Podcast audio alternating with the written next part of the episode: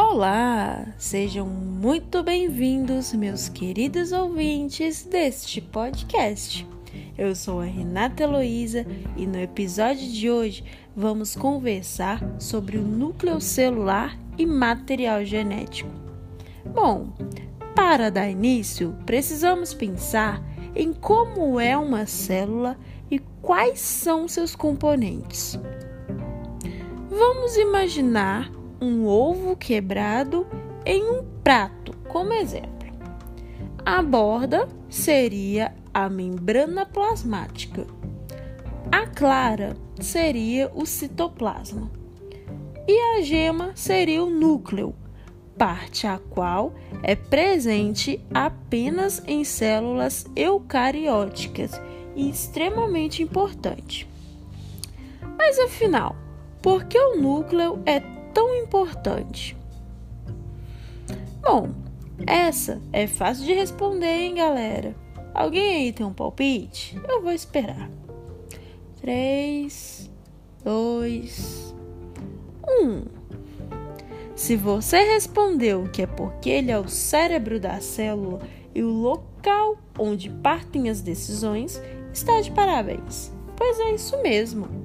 Só faltou complementar que ele também é responsável pelo armazenamento da informação genética, uma vez que abriga a maior parte do DNA. Isso é muito importante, hein, pessoal? Guardem isso. Mas e aí, Renata? O que é DNA?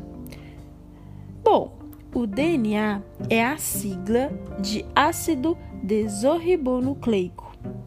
Hum, e como é isso? Que palavrinha difícil, hein? Então, o DNA é uma dupla hélice formada por diversos nucleotídeos que são ligados por bases nitrogenadas, as quais são muito essenciais. Existem vários tipos de bases nitrogenadas.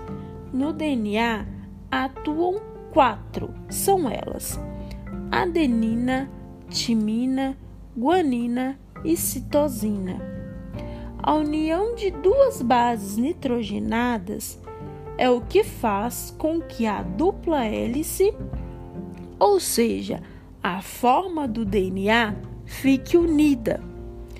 Bom, você ouvinte deve estar aí se perguntando se essas bases nitrogenadas podem fazer pares da forma que quiser. Te digo, não, não podem. As bases são combinadas de maneira específica. A adenina é pareada com a timina. A guanina é pareada com a citosina Tá, mas e aí? Qual a função do DNA? Quem descobriu isso? Hum, deixa eu pensar. Pensei. Essas e outras perguntas serão respondidas no próximo episódio. Então, não deixe de ouvir e de ficar atento aos nossos podcasts. Até mais! Muito obrigada a todos e se cuidem. Tchau, tchau!